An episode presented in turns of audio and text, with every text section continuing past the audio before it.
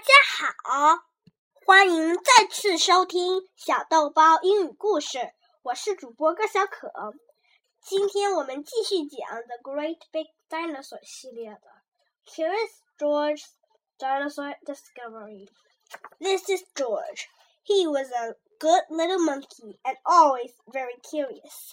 George loved to go places with his friend, the man with the yellow hat.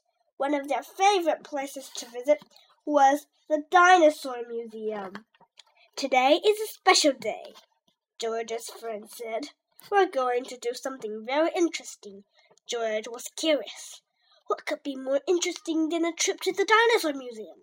The man with the yellow hat led the way through the museum. George wanted to stop and look at the dinosaur bones, but his friend kept going, so George kept following. Finally, they walked right out the back door. A van was waiting for them outside. Climb in, George, said the man with the yellow hat. George looked out the window as the van drove off. What could they be going? At last, the van reached a rocky quarry. Dozens of pupils were there. Some were digging with shovels, others were using pickaxes or other kinds of tools. Surprise! George's friend said. We're going to help the museum scientists dig for dinosaur bones. George was curious. Were there really dinosaurs buried in the quarry? He ran over for a better look. Hello, said a friendly scientist. Are you here to help with the dig?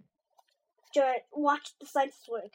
She dug up some dirt and put it into her sieving pan.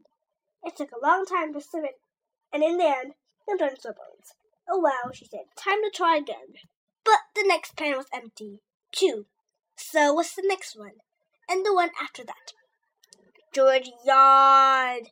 So far, digging for dinosaurs was not as excellent as he expected. George was curious. Could he help to find dinosaur bones?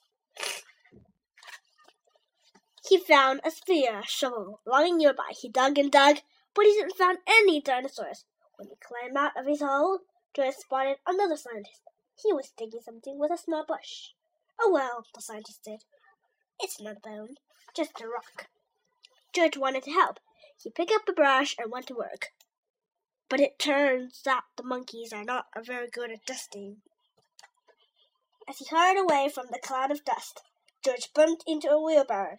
Maybe there were dinosaur bones in it. He climbed up to look inside.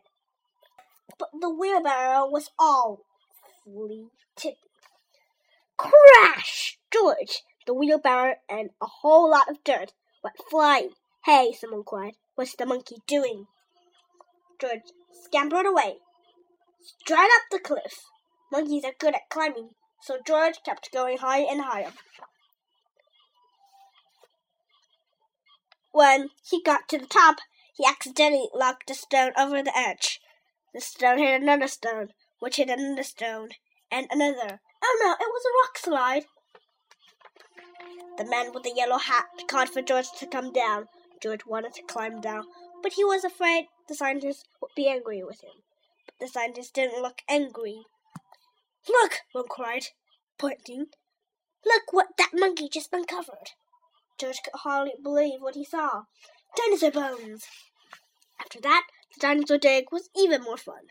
George helped the dinosaur dig and sift and dust and take photographs of the bone he had found.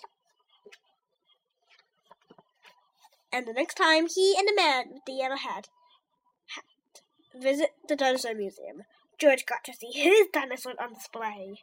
好啦，今天的故事就讲完了。如果你喜欢我的故事的话，请下次继续收听。FM 四零幺零七小豆包用故事，下次我们要讲《If the Dinosaurs Came Back》。再见喽。